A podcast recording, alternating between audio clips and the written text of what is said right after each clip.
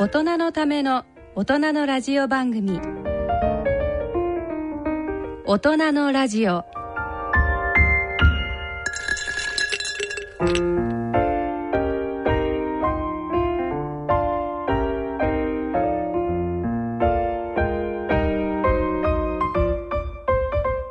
ご機嫌いかがですか？坪田和夫です。こんにちは西澤邦弘です。こんにちは久保田恵里ですこの時間はご機嫌が人類を救うと題してお送りしています。大人のための大人のラジオ。この番組は野村証券ほか各社の提供でお送りします。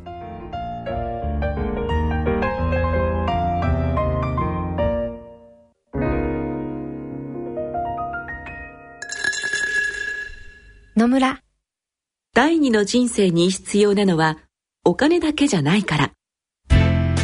ゆったりとした旅を楽しみたい。健康はもちろん若々しさもまだまだ保ちたい。住まいをもっと快適にしたり相続のこととかもしもの時のことも考えておきたい。セカンドライフのために知りたいことってたくさんありますよね。あなたのハッピーなセカンドライフのために。野村証券の本支店ではさまざまなスペシャリストを講師にお招きして野村のハッピーライフセミナーを開催しています。詳細はウェブで「野村のハッピーライフ」と検索してください。なお当セミナーではセミナーでご紹介する商品などの勧誘を行う場合があります。それの村に来てはい、今日はなんと。7月7日。はい。七夕。七夕ですね。ねえ。七石うんはい、なんかあのこの放送が始まる前に久保田さんが 興奮して入ってこられてですね。あの皆さん。7月1ヶ月の間に土日が5回来るのはああるのはるのは823年に1回だって今朝メールが来たんですよって言うからうえーと。だったら鎌倉幕府が開いた頃くらい以来じゃん。それはすげえな。頼朝？って感じだったんですけど坪田先生が「でもさそれってどう考えても土曜日が1日の日って ん7月ってもっといっぱいあるんじゃない?」1回あるよね。ということでですね、あの、もう一度、お久保田さんが、えー発信源のおアメリカの、えーサイトを調べたら、やっぱりただの噂だったとそういう話が分かって。すいません。こういうのにあの昔こういう、えっと痛み学会っていうのがあってうん。痛みって数値化するのが難しいかうん。ら、えっと学者の先生方集まって、ええある国際基準を作らないといけないと、うん。誰でも共通する。うん。で今日から痛みは一鼻毛ですって、うん前もその話しましたね。ま1鼻毛、2鼻毛、3鼻毛でしょ？そう。それもすごい信じてて。でもあれよく抜いてる人いるじゃないですか。あの人たちそんなに痛くない痛くない。ですよそう。ということで、まあ、はい。あの、すぐ騙まあ、される、7月7日なんで、うん。すいません。はい。はい。まあ今日はあの大切な人とね、会えるといいですね、ということで、はい。はい。ということさで、あの私たち涙の日と東京駅前の切手ですよね。そう。私もちょっっとね、あの、見に行っちゃいました。ありがとうございます。ありがとうございまそうした。あのー NHK のからねあの、はい。フリーアナウンサーになったええ。久保純子さんが、久保純子さんとね。えっとはい。対談してくれて。ええ。で彼女の目はね今まで見た中で一番綺麗だっ本当に？た、うん、ドライ全くないし。あ、それはあの、こう、目がこう、キラキラしてる目ってことでキラキラ目してて、ええ。えっと涙が安定してて、え本当に綺麗で。ええ。えあ本当に、で、あの、機能的にも、機能的にもとてもいい、素晴らしい。うんそうであのだから坪田先生が普段おっしゃっている、ええそのドライアイとかその目の健康のためにこううん運動をしましょうとか、良い食生活をとか、うんうんうんああいうの全部やっぱりやってらしてあ、そうですか。すごい健康的へえ。あの、先生が前おっしゃってた、その、うるるって見える目の人うんのなんかこう、揺れ、揺らぎまさにそれそれもちゃんとあって。そうあ素晴らしいえじゃああの久保純子さんの目見てるとこうドキドキするような感じいやいやこ顕微鏡で見てるから全然。それそれからまつげのところにはこう石炭が積んであるみたいにあのほら。えー、あマスカラ。あマスカラ。マスカラが見えるわけですね。そうそうそれからあとすごいのはええ。デモデックス。あダニ。うん。メダニ。メダニ。メダニ。まつげダニ。まつげダニ。そう。あのあそれをあそうかそうか。昨日ビジョンバンが来て全部あのご希望の方は自分の目の検査ができたんですよね。そうなんですよ。その時京都府はい立チームと慶応チームが、まあ、ええ。ドライ研究会として、えまあ、ご希望の人の、うんうん。えーデモデックスがあるかどうかを調べたらなんと2割ぐらいの人に。え5人に1人すごい、ね、すごいですね。で、あと、顕微鏡で、あの、見たい方には見せて差し上げて、本当にこう動いて、こう、手足が伸びるみたいな。ええでもなんかあの先ほどちょっと坪田先生伺ったらばそもそもなんかいると、うん。デモデックス君がうん。いて、普通は静かにしてるんですね、うんうん。つまり共生菌みたいな感じで、うん。あの我々とは普通は仲良く暮らしてる。そうまあいるかええ。えっ、といいたとしても非常に少ない。少ない。またはいない。ええでたくさんになっちゃって、ええ。それが症状として現れてる人たちが今問題だ。あで症状としてはどういう症状？ドライアイの症状を起こします。なんかゴロゴロして。ゴロゴロするとかいつも目が赤いとか、何やっても治らない、えそれはゴロゴロするその目の表面にもデモデックスがグヤーっといるいるわけいじゃない。やいやそうじゃなくて多分マイボーム腺をおかしくしてんだと思う。油の線を。そうかそうか、毛根のところ、ええ。そのあの毛のところにくっついてるから、うん、で先生あれでしょ？その、えーデモデックスってそういう状態の人は、うん。うん。鼻のところとか、ん。なんか鼻毛のところにもいるってそう。そうそう、まあ、その人それがいつもいるわけじゃないけどでもええ。鼻とかね、ええ。えっと鼻の油の線とか、ええ。結構人いますよ。ああ、そういうところで、いる時にはどんな現象が起こるか分かってるんですか？うん、あの鼻が赤くなったり赤くなったり。うん。ええ。それからえんなんとかちょっと匂いが臭くなったりとか、よくまあそのアクネ菌とか言いますけどああいう菌とは違うんですよね。アクネ菌があると、ええ。そういうようなアアクネの、えー毛根虫なんかがいる確率が増えると言われてます、ということでじゃあやっぱりアイシャンプーを使わなきゃいけないと。でそういう人気でした。そういうような結論になってました。ええもうじゃあぜひあのそのあたりの研究も進めていただきたいと思い、進めていと思います、あとちょっとリスナーの皆さんに今日僕またあの先生がですねえー新しい機械を2つ身につけていらしててそれをちょっとぜひちょっとお話ししたいんですけどいいですか先生？これはですね、はい。まず最初はこれあのグルコースをえ測定する、えあの先生の脇の下近くのところに、えー丸い白い丸い、えーなんですかそれはあのプラスチックの板みたいなそうのが丸いい板みたいな感じこれです、バンにちっちゃな針がついてて、うん。僕の皮下に差しっぱなしになって。る、うん、つまりでそれでずーっと24時間血糖値が測れる状態になってるわけですね。でこれ一昨日から痛痛くないんですよね全然。うん。で毎回こうやって測ってて。今日は今119でしたね。おーさっきよりもちょっと下がりましたね、そうですね、うん。まあ、だからちちょっとご飯食べた後だから、えーこれはピッてあのこの、えー読み取り機を近づけるたびに、それまでの前測った時からのデータを全部読み込むんですか？そうそうそう。1分ごとに測ってるずーっと。あずっとこう折れ線グラフみたいになってます。あねえすごいですね、うん。あこれは確かにあれですよね先生。その同じ例えば、ん。あの HbA1c、まあ、よくあの、まあ、血糖値で測る、うんうん。ああの血液検査だからあの値でもそのどれだけえ上がり下がりが激しいかうん。であの同じ HbA1c 値でもこう例えば使う薬とかも変わってくるんですよ、そうね、僕これあの結構頻回に自分でも測ってた方だけど、ええ。食後ええ。あこんなに早く上がるんだっていうの初めて分かった。あどのぐらいで上がり始め？るだからもう30分ぐらいでもキュッと。うそう。で200なんか絶対なってないと思ったらこの間200ぐらいになってるのを見て。あれ？え食後30分で？そああうすごいなと思って。あやばいじゃない？これ172とか、ねえなんかこの先生の平均値夜やっぱり高いですよ。ああ高いですねこの間あの京都女子大のチームが同じご飯の量を、えー夜9時に食べた時と午後の、えー、と6時と9時に2回に分けた時でその夜間の血糖値とかを調べた研究出したんですよ。うん。でやっぱ2回に分けるとですねあの血糖値の上昇も夜間もそのそんなに上がらないという。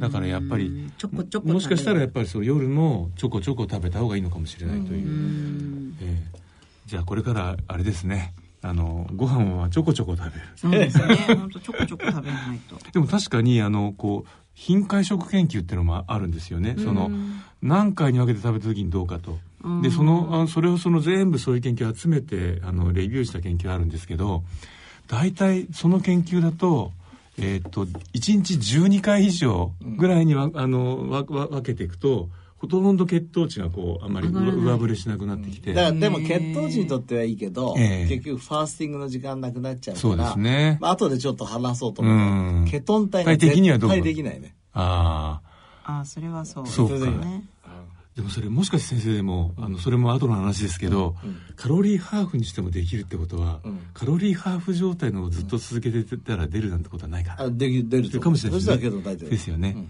じゃあちょっとまあそれは後の話ということで、あと先生もう一つ、メガネに一つデバイスがついていてそうこれはねこれはね、はい。ちょっとまだねあの開発中のものなのであまだお話あんまでいいねり詳しく言えないんですが、はい。あのまあ、近視を予防するね、はい。メガネの、えー開発ということですごい。まあ、将来的にまた話せる時が来たらええ。話したいとで思います、先生がその機械を今試しながらそうです。近視を予防できるかを実験して実験してると。素晴らしい、はい。じゃあまたそのうち皆さんにお話できればね、はい。えーあの幸せな時代がやってくるかもしれないですね。ね、はい。ですね。はい。そして今日も暑いですが今月はどんな月となりますでしょうか？それでは大人のラジオを進めてまいります。大人のための大人のラジオ。健康医学のコーナーです。ここからのこのコーナーでは坪田和夫さんに医学の話題についてお話しいただきます。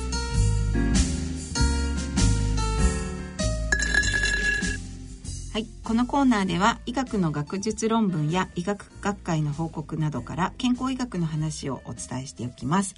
えっ、と坪田先生なんかこの間お話ししたええ。ケトン体のお話がですね、うん。ええちょっと難しかったので、うん。もう一回うんわかりやすくはい解説してくださはい。いといううん。リクエストが来ております。はい、はい。すいませんでした。難しいやもうでも本当にあれですよね。あのまあ先月終わりましたけれど、あの今年の日本公開理学会でも、うん。そのケトン体と、まあ、アンチエイジングって一つの大きなテーマになってましたよね、うん。うんまあ、そういう意味では確かに、ん。えー今ホットな話題なんで、えーもう一度分かりやすく、まあ、はい。簡単に言うと脳が使えるエネルギー源は2つありますよと、うん一つがグルコースうん。糖ですね、うん。お砂糖を食べたりとかはい。パン食べたりとか、うん。血糖っていうやつですね、はい。これは脳が使えます。うん。もう一つ脳が使えるエネルギーソースがケトン体なんです、うん。ですからケトン体というのは脳にとってもとても大切だっていうのがまず分かりますよね、それはあのちょっとまたじゃあ素人目線で伺うと、はいグルコースが来たなって言って、まあ、脳が働きますよね、えでケトン体は脳はグルコースと同じものだって考えるんですか？それとも？違います。はい。ええっと僕たちの栄養素って糖とはい。タンパク質とうん。脂肪じゃないですか、はい。で脳が使えるのはこの糖のグルコースとはい。脂肪が変わったケトン体。だからケトン体っていうのは脂肪なんですよ。脂肪の一種、うん。で脂肪から変わったもんなんですよ、はい。特にまあえっ、と中鎖脂肪酸って言って、うんはい。あのちょっと中ぐらいの長さの脂肪酸からうん。できやすいんですけど、はい。簡単に言えば脳はプロテインは絶対使えません、うんうん糖は使えます。うん。だから油はちょっと油が変わったケトン体、うん。でこれはどこで変わるかっていうと肝臓で、うん。えー変換されます、うんうんうん。それはあの使われ方としてはグルコースと同じようにあの脳は使えるんですかね？同じようにっていうかよりむしろ、うんうん。その人類はどっちをじゃあ最初使ってたかっていうと多分ケトン体を使ってたっていう、ああいつもお腹ペコペコでしたもんね。そう。そう。次のご飯そう。あの獲物取れるまでは。そう。糖がこんなに簡単に取れるようになったのは、うん農耕とかね、うん。小麦を栽培したりとかお米を栽培したりうん。するようになってからであって、はい。その狩猟民族時代とか、ええ。それからナッツを拾ってた時代は、ええ。ほとんど油だったと言われてますから、うん。うん。ケトン体の方を最初使ってたんだと。ああ。で最近そのそれまあその脳で使われうん。る栄養素だっていうことは分かったとして、うん。そのケトン体ダイエットっていうと、ん。またなんだろうっていうのがきケトジェニックダイエットっていうね言い方なんかもありますよね。それで、ええ。えっ、と、ケトン体は脳は使えるんですが、じゃあどういう時にケトン体が増えるかとうん。いうと、僕たちがお腹を空かせた時、うん。ね、いわゆるカロリーリストリクションをしますよね。はい。そうすると糖が入ってこないから血糖値って下がっちゃうわけですよ。うん。だけど脳は血糖値が下がっちゃったら働かなくなっちゃうじゃないですか。そうすると体はケトンをちゃんと作って、うん。脳が十分働くようにしていく、うん。でこれがケトジェニックダイエットということで、うんうんケトンを上げていくようなうん。た食べ方なんですね。それで今僕脳から話をしましたけど実はケトン体っていうのは脳のいわゆる燃料だけじゃなくて、うん。うん。これが重要なんだよ、うん。ケトン体が僕たちの遺伝子の発現を変える。うん。それもいい方に変えていくっていうことが分かってきた。それはつまり先生そのお必要とケトン体を必要としているのは脳だけではなくて、うん。全身のいろいろな器官が実はそのお腹が空いて、えーた時に必要とするものだっていうそうですね。他の全ての臓器のところで、うん。まあ、特に脳とか神経系なんだけど、はい。が必要としていると、うんうん。で今までカロリーリストリクションカロリー制限すると、はい。まあとても体にいいですよって言ってましたよね、ええ。でいろんなものが言われてました、はい。特に、まあ、このラジオの中ではサーチュインという、そうですね。えー長寿遺伝子が活性化するからいいんですよって言ってきましたけど、あとあのオートファジーもそうですよね。オートファジーも活性化しますよって言ってきましたよね、はい。ええでもその中のもう一つのメカニズムとして、うん。いやカロリーを制限するとケトン体が体に増えてうんそのケトン体がたくさんの遺伝子発現をいい方向に持っていくからうん。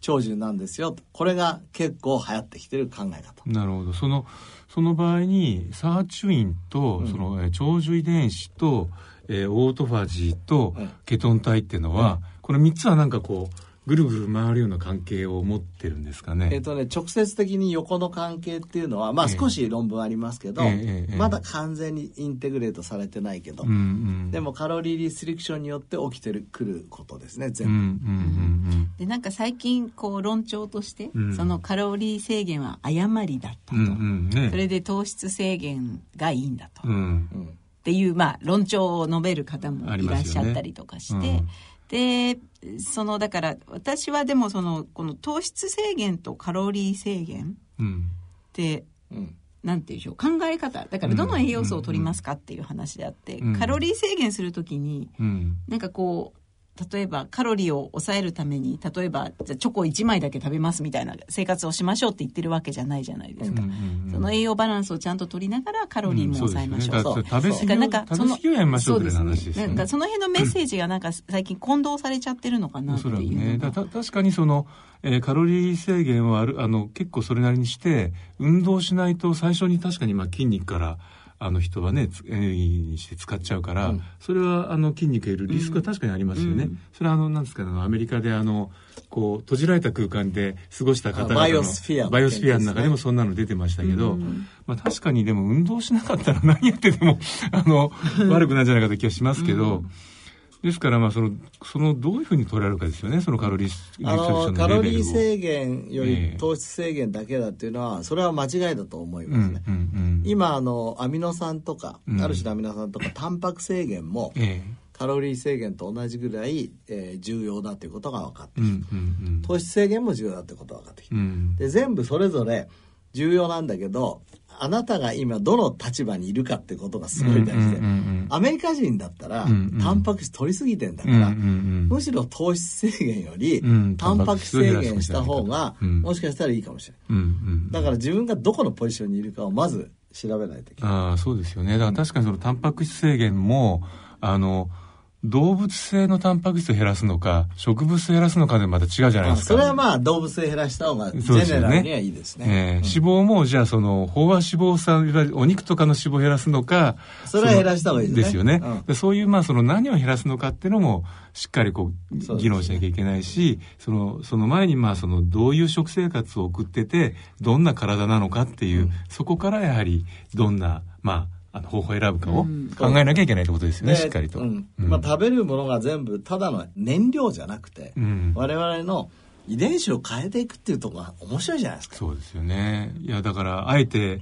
あのもう一つ言うと、うん食べたものって小腸から吸収されて体の中回るだけじゃなくて、うん吸収されなくて今までゴミだと思われてたものが実は腸内細菌のごご飯だったというのも分かってきてますからね。そうそうそう。そだかられ MACって言うんですよね。ええ MAC。microbi biota accessible carbohydrateですよね。そうそうそう マ MACで日本語で。 MAC MAC。good MAC。good MAC。good MAC。うん、だからまあそういう意味からするとやっぱ食事っていうのは本当にこうある一面だけでは捉えられないそうですね。ですね。その食事を考えるのにケトン体っていうのが一つはい注目を浴びてて、うん。カロリーを抑えてもケトン体が上がりますし、うん運動をしてももケトン体が上がりますし、うん。それから、えっと逆にケトン体の、まあ、前駆物質、うん。えー例えばココナッツオイルみたいなうん。中鎖脂肪酸を食べても、うん。えー上がりますし、だうん。から食生活いろいろ工夫していくことができるね。うんうんうんケトン体って結構使いやすい栄養源でもあるんですよね体が。そうです。よ結構だって脳はそれしか使えない。ですよね。なんか筋肉もなんかこうケトン体があるとすぐそれを使っちゃうみたいな、まあ、筋肉はもともとからええ。そういう使えるようになる、うん特にマラソンしたりね、する時はそれは使えますからね、うんあのあとおそらくそのおよく分かんなかったっていう中にもしかしてあれですかねその糖尿病の患者さんなんかはいらっしゃいましたかね、そのつまり糖尿病の患者さんでそのケトン体値が高くなると危ないよっていうまあ、前の放送でもちょっと出ましたけどそのあたりもちょっともう一度それはい。ねそのレベルが全然違うんですけどはい。本当に糖尿病がひどくてもう血糖値が数百とうん。なった時にケトアシドーシスって言って、うん。うんケトン体がまたまた非常に増えてしまって、うんうんうん。えーアシドーシス酸化になっちゃうええ体が、ええええでそこまではそうは普通の人はならないから、うんそんないらないわけですよね。そうだからケトン体ってね、あの内科の先生にとってはなんか悪者みたいに思われてる、うん。でも実は悪者じゃなかったっていうのがうん今の考え方、あのこの間の放送でもちょっと皆さんにご紹介しましたけど、この前あの先生が持っていらしたあのケトン体チェッカーえでえ3人のあの数値を測ったら、えー久保田さんが0.1という数字で、低かった。僕が0.2か0.3、ええ。で坪田先生が0.8だったんですよね。ちょうどやってたからね。ですよね。で、その、で、その0.8ぐらいだと結構いい感じだなという話だったんですけど、私は負けです負け、うん、その、うん、糖尿病の方でケト、あの、ケケシドーシスの状態になった時っていうのは、どのくらいの数値あもうもっと全然数十から数十。もうじゃあ全くオーダーが違うってことですよね。オーダーが違う。だからやはりまあ何にしても食べ過ぎはダメだし、ええ。どんな数値も大体あのあるとこ超えたらダメだし足りなすぎてもダメだっていうそうですね。とこを考えるとやっぱケトン体もその適正値があるっていうことそうですね。ですよね。まさにそう、うんちなみにあのこの間から、えー、と月に5日間、はい。あのダダイエットっていうかカロリーを半分にするのやってるって言ったじゃないですか、この先月も6月の終わりもやりまして、はい。えっ、とやっぱりね0.9から1.0ぐらいになりますね。5日間やってると。えその間中そうなるんですか？それともあの、間中なる。えーでもやっぱ元に戻すと元に戻っていく。もう一もう一日っていうか数時間で戻っちゃう。ああでもそのじゃあまあそのダイエット法は、えー、5 day, 5 days a month ダイエット。えそうですね、そういう名前は名前はね。あの今 5days ダイエット。5 days ダイエット、つまあ、まり、いいろいろな人がいろいろ言ってるから、えー、1そのヶ月の間にその5日間だけカロリーハーフにして生活しよう。連続でと。そうですね。ってことはその5日間連続してその5日あの過ごすことでその間のその5日間ケトン体がいい感じで出てる、んその5日間にいいことが起こってるっていうふうに考えていいんですかね？いやそれはねええ。まだ分かってないんだけど、まだ分かってない。ええ。その5日間の間にいろいろな、えー例えばステムセルが、ええ。幹細胞ですね。まあ誘導されたりとか、えでもその後に今度増えるのは、ええ。え次に栄養を補給した時じゃないかって言われてる、あ増え増えるというのは？そのステムセルが増え今度あの例えああば膵臓のベータ細胞とかいええ。う細胞にええ。分化してそれが増えていくのは、ええ。むしろ後じゃないかって。いうああじゃあだから分かってないんですよ、でもた種が芽生えるみたいな。そうそう。もともとカロリー制限ってすごくいいんだけど、えそのカロリー制限にはそのマイナス点があるわけじゃないですか、うん。カロリー制うんうん。限体にいいこと分かってるけど、カロリー制限ずーっとやってるとええ筋肉が弱っちゃう、うん、免疫も落ちま免疫ってすよね。風邪とかひきやすくなる、うんうんうん。骨が弱くなる、うんうんそれからなんとなく楽しくない、うん。うんね、おだって美味しいもの食べれうん。そうでないしすよね。そうするとそれを解決しようと思ってボルターロンゴたちが始めた方法うん、で、ボルター・ロンゴさんっていうのはどこのカリフォルニア大カリフォルニア大学の教授で、はい。で彼はですからえっ、とずーっとカロリー制限するんじゃなくてカロリー制限したらまたお休み、うん。カロリー制限したらお休み、うん。これは動物実験から始まったんですよ、うん。はい。動物実験はもともとは2週間のうち4日間ぐらい、うんうん。えーこれカロリー制限して、はい。であとの11日間は普通に食べさせる、うんうんそうすると面白いことにね11日間のうちに、うん。えー、と14日分食べちゃうわけ。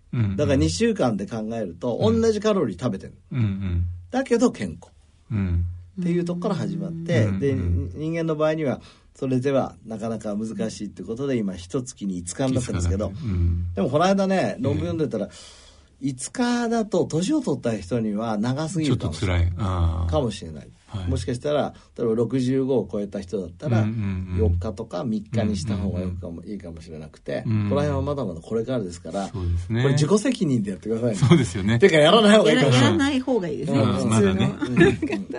まあ確かにだからあのこの前に坪田先生がやられてた、あのえっ、とあれ1か月に2回2食抜くんでしたっけ、1週間に2回そうずっと前ね。ね。ずっと前やったの。そうそうそう、それはそれはあのペリオディックファースティングっつって、ええ。っと時にやる断食。えはいはいはい、ですからまあ1日のうちで、えーたまに、えー、2食抜くことで、うん。えー、2食連続して抜くことで、そのおちょっとこう断食タイムを作るってことですよね。ね。長くする。それは今でもやってますよ、うん、それもあれですよね。そのオートファジーなんか2食ぐらい抜いた時から、うん。ガーッと動くっていうそうそう。こうあれが出てますもんね、うんでいろんなものを組み合わせて面白いですねこれそうですね。ゲームみたいで、うん。そういえばさっきから西澤さんのお腹がちょっとキュルキュル お腹が空いているのかな。もう今あれですよ。オートファジーが。オートファジーがちょっと始まってですね、あの、サーチュイン回路にスイッチが入り始めてるんで、あの、これから、これから30分ぐらいの間がいい感じかもしれないですね。僕はね、一応あの、方針として、お腹がなぐーっとなるまで食べないっていうのを方針にしてるんです。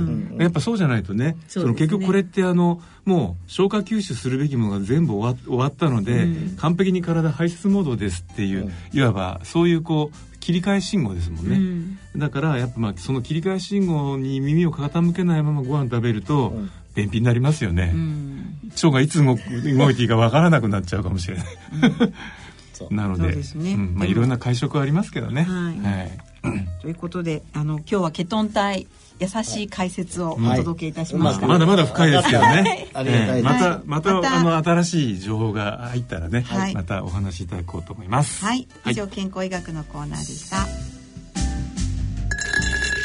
野村、ちょっと気になるお金の話。今回は平均余命です。お父さん、最近高齢化の話題が多いけど、私とお父さんはあとどのくらい生きるのかしら？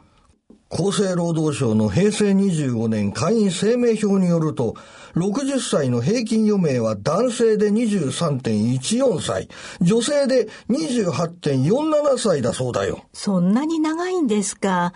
そうなると健康や介護も心配だし、お金も結構かかるんじゃないですかね。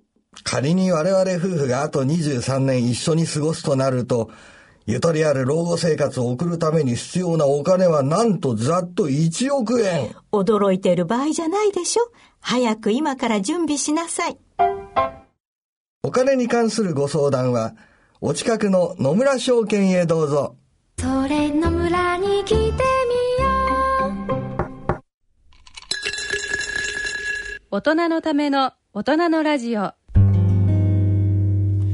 はい、えー今日の大人のラジオはいかがでしたでしょうか？私のホラ吹きから始まりいいですね。あと、ケトン体の話でね、ちょっと長くなって、スポーツのコーナーがなくなったんですけど、ちょっとエンディングで、ええ。先生、あの、やっぱりまだ、あの、これからも熱中症危ない季節、いやまさにこれから長くですよね。すると思いますけど、ちょっと注意点を。いやとにかく水をやっぱり飲む、うん。これも、あの喉が渇いたから飲むんじゃなくてやっぱり計算して飲む、うん。これは本当大事ですよね。あれだから、あの、逆にこう、いっぱい飲んどきゃいいやって最初に飲みすぎちゃうと、結局そんな吸収できないから、あの、け使われないまま下痢起こしちゃったりする。それもありますよね。そうですね、うん。それからこのお水だけよりは少しね、うん。えー、と塩分が入ってた方がうん。吸収しやすいとか、うん。まあそういういろんな知恵を使いながら飲んでもらったらいいと思いますね。あのちょっとあのオリンピックの選手に出出たような選手をですね見てるあの先生方の研究のなお話を伺ったんですけどこう走っている時の汗を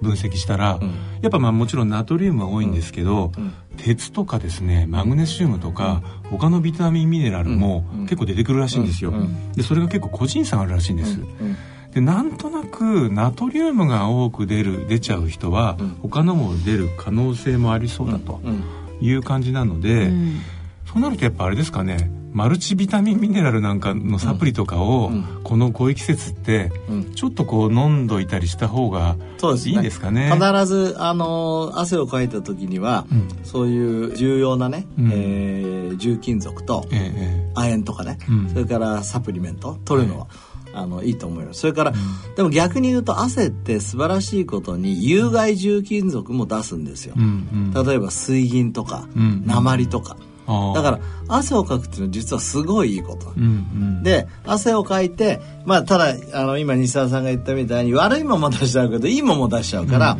悪いもんといいもんを汗で出したらいいもんだけ補っとくと自分の体の中がそれだけ綺麗になると、うんうんそういうことですね。この体質あの体内からそういう排出するうん。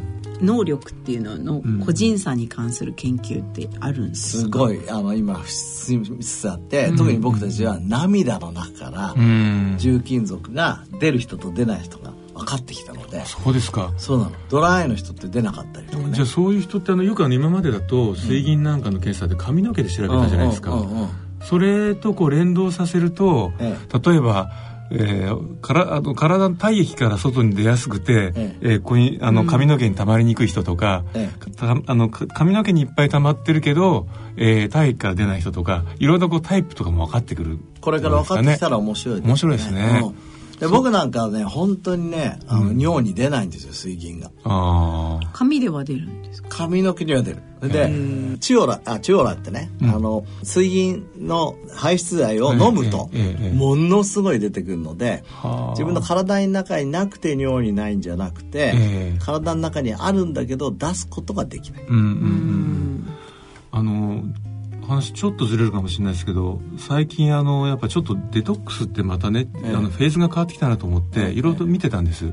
そしたら中国ですごく大気汚染がひどい地域で、うんあのブロッコリースプラウトのええ。ジュースを飲んでる人と飲まない人の研究があったんですけど、え飲んでる人では空気中のですね重金属とかその悪いものがガンガンにおしっこから出てるんですよ。であの原因はそのああのなんですかあの硫黄化合物。うん。だからスルフォラあのスルフォラファンとか。ですよね、あれがその肝臓の解毒機能を高めて出してるんじゃないかっていうような話でしたけど、ブロッコリースプラウトドリンクってドリンクってすごいですよね。壮絶なんですけど。まあでもそういう意味ではそういうようなこううどういうものを取ってたまらなくするかっていうのもまあ重要なアプローチなんですかね。そうですね。それでうん硫黄化合物ってやっぱり重金属を縫合して出すうんうんうん。力があるので、ああ両方あるんですねじゃあね。そうニンニクとかさ、うんブロッコリーとか、うんうんそういうものってやっぱり体にいいって言われたものはねね。それだけあるんだよねそうですよ力が、ちょっと苦味のあるね、うん。臭みね。臭そうみ臭みがあるやつ、ネギとかね、うん。あー。なんかお腹が空いてきた でそういうのをあ食べた後に自分の尿の中の匂いが僕なんかやっぱり強くなるのは、水銀がすごいあるんだなと。ああ。じゃあやっぱりこう自分のおしっこもただただ流してこないでたまにはよく見てみようと。よく匂い嗅いで重要ですよね。僕10年前に比べたらでも自分の尿の匂い減りましたよ。あそうですか、水銀の濃度がだって 15ppm から今 4ppm まで減ったからまあ、もちろんねおしっこがなんかこう泡立ってたら糖尿病がのリスクがとかいろいろありますもんね。まあ、だからたまにやっぱこう自分の体から出てるものをしっかりとチェックするのは重要だってことですよね,、まあそれもなんか あの気持ち悪いけどね。毎日やってたらね、ね、でもあの本当にいつも思うのは、まあ、技術的にはきっとできるだろう、うん。トイレにその検尿と、まあ、んちょっとお食事中だったら申し訳ないですけど、うん。検便のうさぎね、うんああいう機能をつけていただいてセンサーがついててねちょあの毎日ただ流しちゃうので、うん。なんかこう教えてくれると一番手軽なのに。トとかレキシルとかみんなそういうのの開発をね開発はね、うんずっとされてますけどまだ近いうちにねそういう時代が来るんでしょうけど、絶対 AI の時代はそうなるでしょそうですね。そう。でもう朝からトイレに怒られる。まあでもそれまではあれですね。例えばその汗なんかあの舐めてみて相当しょっぱいとするとそのいわゆるこう暑熱循環がしっかりできてないから、あのいろんなものをこう外に出しちゃってるわけですよね、だその時間がこう長い長いと結結構そのナトリウムとか失われて水分が吸収しなくなっちゃうからちょっとたまにこう汗も舐めてみたりしてそうですね。あのおおあんまりしょっぱくないからあのそんなに出てないなとか。そういう汗を分析するね、うん。装置とかお洋服とかできたら楽しいね。そうですね。楽しいですね。こう着るとあなたが何を排出してるか分かる なんか色が変わるうわ洗われちゃったりしてねこれね色で。怖怖いな。ナトリウム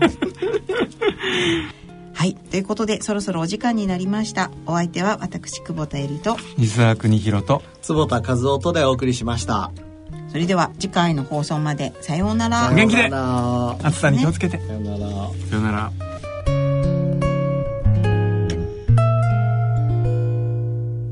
大人のための大人のラジオ。この番組は野村証券他各社の提供でお送りしました。